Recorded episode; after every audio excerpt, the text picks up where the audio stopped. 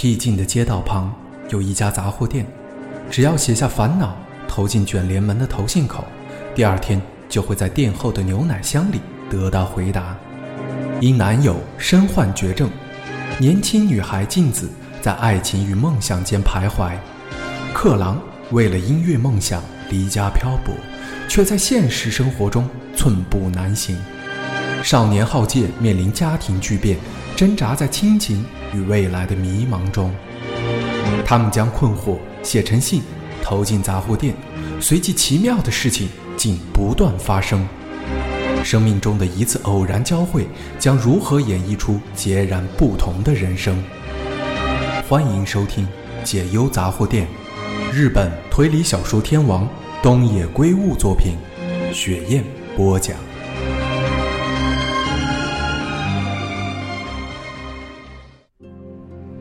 敦也撕开信封，用戴着手套的手指伸进信封，把信纸抽了出来。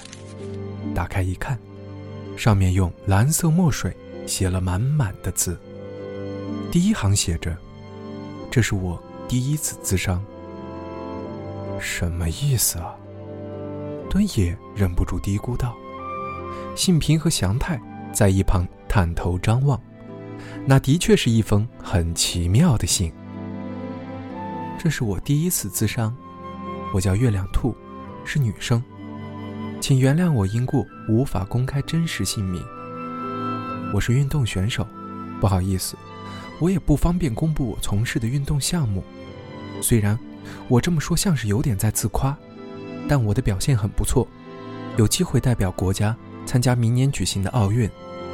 所以，一旦我公开运动项目，很容易猜到我是谁。但我想咨商的事，和我是奥运候选选手这件事也有关系。所以，敬请谅解我的任性。我很爱我的男朋友，他最了解我，也最支持我，对我的帮助也最大。他发自内心的希望我去参加奥运。他说，只要我能参加奥运，他愿意付出任何牺牲。事实上，他无论在物质上还是精神上，都给了我不计其数的支持。正因为他的无私奉献，我才能够努力到今天，才能够撑过这些痛苦的训练。我一直觉得自己站在奥运的舞台上，是对他最大的报答。但是，最近发生了一件对我们来说简直就像噩梦般的事。他突然病倒了。得知病名后，我觉得眼前一片漆黑，因为他罹患了癌症。他几乎没有治愈的可能。医院的医生私下告诉我，他只剩下半年的生命，但我猜想，他自己也已经察觉了。他躺在病床上对我说：“目前对我来说是很重要的时间，叫我不必在意他，专心投入训练。”事实上，最近的确有很多加强集训和远征海外比赛的行程，我很清楚。如果想代表国家参加奥运，眼下真的是关键时期。但是，除了身为运动员的我以外，还有另一个我，希望可以陪伴在他身旁。我想放弃训练，陪在他身旁照顾他。事实上，我也曾经提议放弃参加奥运，但是，他当时露出悲伤的表情，至今回想起来，都忍不住落泪。他对我说：“千万不要有这种念头。我去参加奥运，是他最大的梦想，不要夺走他的梦想。无论发生任何事，在我站在奥运的舞台上之前，他都不会死。要我向他保证，一定会努力训练。”他向周围人隐瞒了病情。我们打算在奥运结束后结婚，但没有告诉家人。我度日如年，不知道该怎么办才好。即使在练习时，也无法专心投入，成绩当然不可能理想。我忍不住想，既然这样，不如干脆放弃比赛。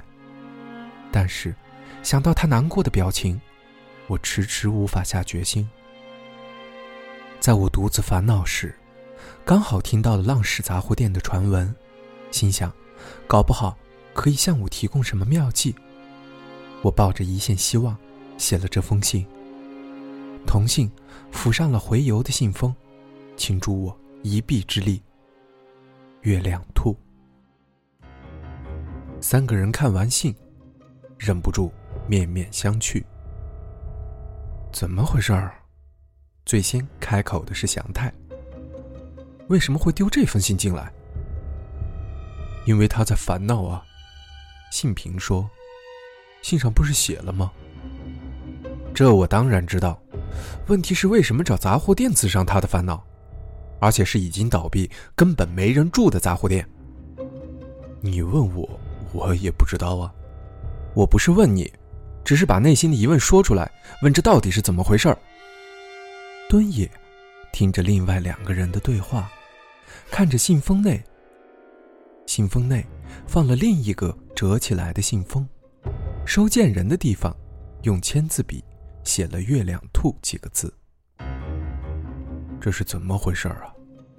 他终于开口问道。看起来不像是精心设计的恶作剧，似乎是真心在请求指教。而且，他也的确很烦恼，是不是搞错了？祥太说：“搞不好哪里有帮人开市的杂货店，他一定是搞错地方了。”敦也拿起手电筒站了起来。我去确认一下。他从后门走出去，绕到杂货店前，用手电筒照向看板。他定睛细看，油漆剥落，看不清楚，但在杂货店前面。的确有片假名写着“浪矢”这几个字。他回到屋内，把看到的情况告诉另外两个人。所以果然是这家店，但正常人把信投进这种废弃屋，会期待有人回答吗？祥太偏着头纳闷儿。搞不好不是这家浪矢。信平开口说：“搞不好。”哪里有一家真正的浪矢杂货店？因为两家店名相同，所以搞错了。不，不可能。看板上的文字几乎快看不到了。如果不是事先知道叫这个名字，根本看不清楚。不过，敦野拿出刚才那本周刊杂志，我好像在哪里看过。看过？祥太问。我好像看过“浪矢”这两个字。我记得，好像是在这本周刊上看到的。敦野翻开周刊杂志的目录，快速的浏览，视线立刻停留在一个地方，那是一篇名为“深受好评，消烦解忧”的杂货店。就是这篇，只只不过不是浪矢，而是烦恼。在日文中，浪矢念作纳米亚，而烦恼。念作纳亚米。他翻到了那一页，报道的内容如下：有一家可以解决任何烦恼的杂货店，深受好评。那家店就是位于在零陵市的浪矢杂货店。只要在晚上把写了烦恼的信丢进铁卷门上的邮件投递口，隔天就可以在店后方的牛奶箱里拿到回信。杂货店老板，浪矢雄志先生，七十二岁，笑着说：“一开始是我和附近的小孩子拌嘴，因为他们故意把浪矢纳米亚念成烦恼纳亚米，因为看板上写着接受顾客订货，译者请内洽。他们就说：爷爷，既然这样，那我们可以找你解决烦恼吗？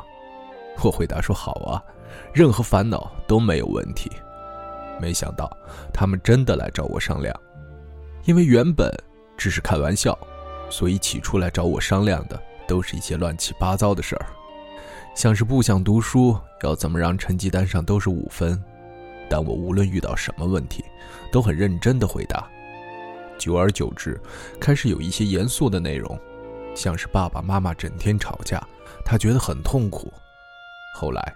我请他们把要问的事情写在信上，丢进铁卷门上的邮件投递口。我会把回信放在后门的牛奶箱里。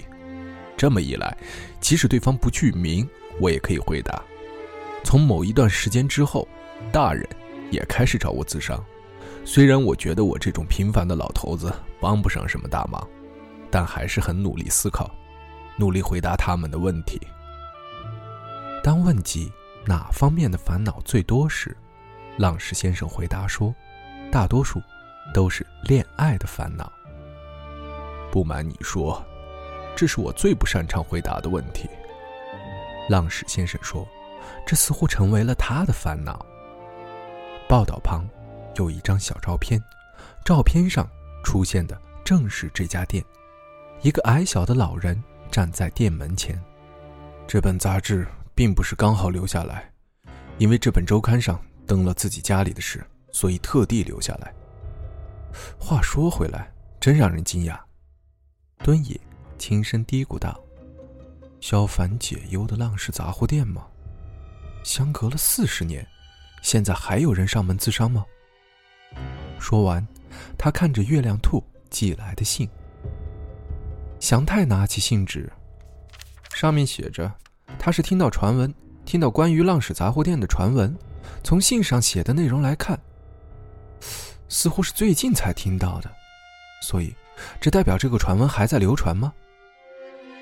敦野抱着双臂，也许吧，虽然很难想象。可能是从已经痴呆的老人口中听到的。信平说：“那个老人不知道浪矢杂货店现在已经变成这样，把传闻告诉了兔子小姐。即使真的是这样，兔子小姐看到这栋房子，应该会觉得奇怪，因为这里明显没有住人。那就是兔子小姐脑筋有问题，她太烦恼，脑筋变得不正常了。”端野摇着头：“嗯，不对。”这不像是脑筋有问题的人写的文章。那是怎么一回事儿？所以我在想啊，该不会……祥太突然叫了起来，还在持续。敦也看着祥太问：“持续什么？”就是烦恼滋伤啊，就在这里。这里，什么意思？虽然现在这里没有住人，但可能持续进行消烦解忧的滋伤。那个老头目前住在别的地方，不时回来收信，然后把回信放在后门的牛奶箱里。这么一来就合情合理了。虽然合情合理，但这代表那老头还活着，那他就超过一百一十岁了。是不是有人代替他？但这里完全不像有人出入的样子，因为没有进屋啊，只要打开铁卷门就可以拿信了。祥太的话不无道理。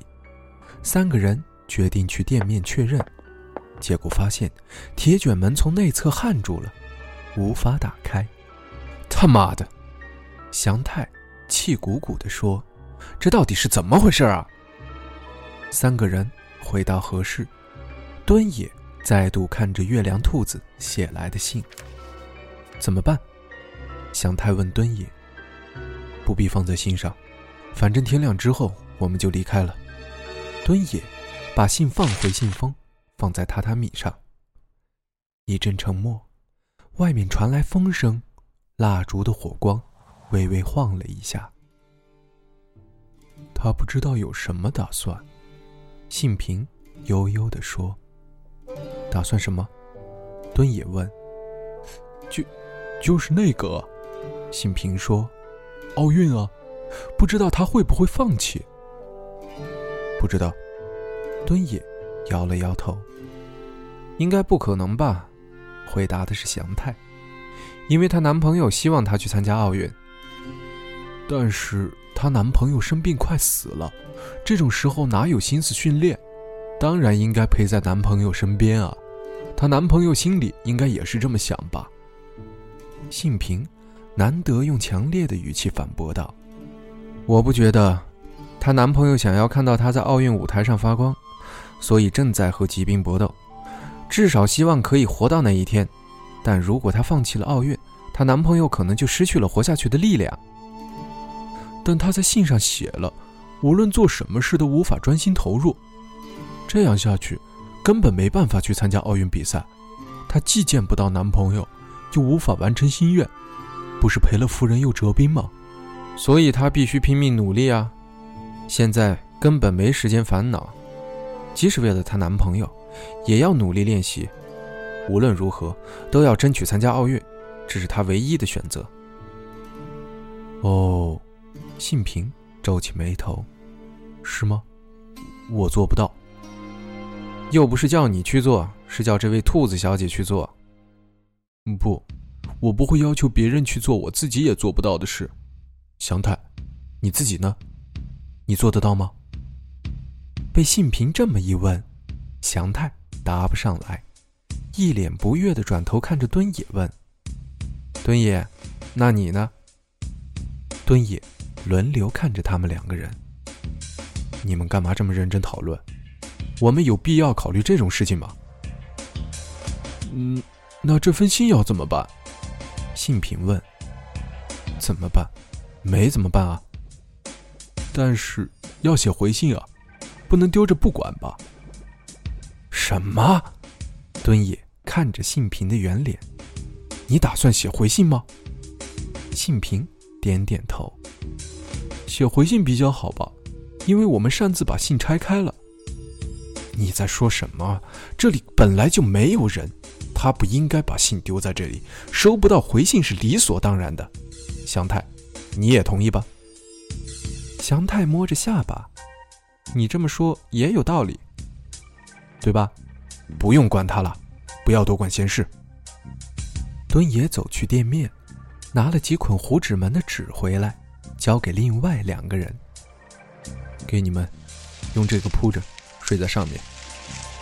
祥太说了声“谢了”，信平说了“谢谢”，接了过来。敦爷把纸铺在榻榻米上，小心翼翼地躺了下来。他闭上眼睛，准备睡一下，发现另外两个人没有动静，张开眼睛，把头抬了起来。两个人抱着纸，盘腿坐在榻榻米上。不能带他去吗？信平。嘟囔着：“带谁？”祥太问。“她男朋友啊，生病的那个。如果她去集训或远征时，可以带男朋友同行，就可以一直在一起。她也可以参加训练比赛了。”“不，这不行吧？她生病了，而且只剩下半年。但不见得不能动弹啊，搞不好可以坐轮椅。这样的话，就可以带她同行了。”如果能够做到的话，她就不会来自伤了。她男朋友应该卧床不起，不能动弹吧？是吗？对啊，我想应该是这样。喂，敦也开了口：“你们要讨论这种无聊事到什么时候？我不是说了，别管闲事吗？”另外两个人窘迫的住了嘴，垂头丧气。但祥太立刻抬起头：“敦也。”我能理解你说的话，但不能丢着不管，因为兔子小姐很烦恼啊，要设法帮助她才行。敦野冷笑了一声，坐了起来。设法帮助他，笑死人了！我们这种不入流的人能帮他什么？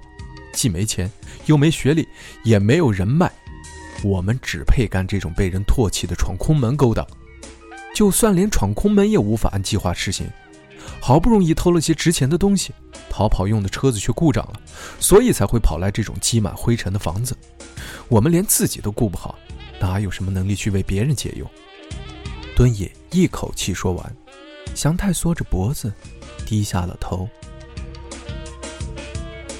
欲知后事如何，我们下集再见。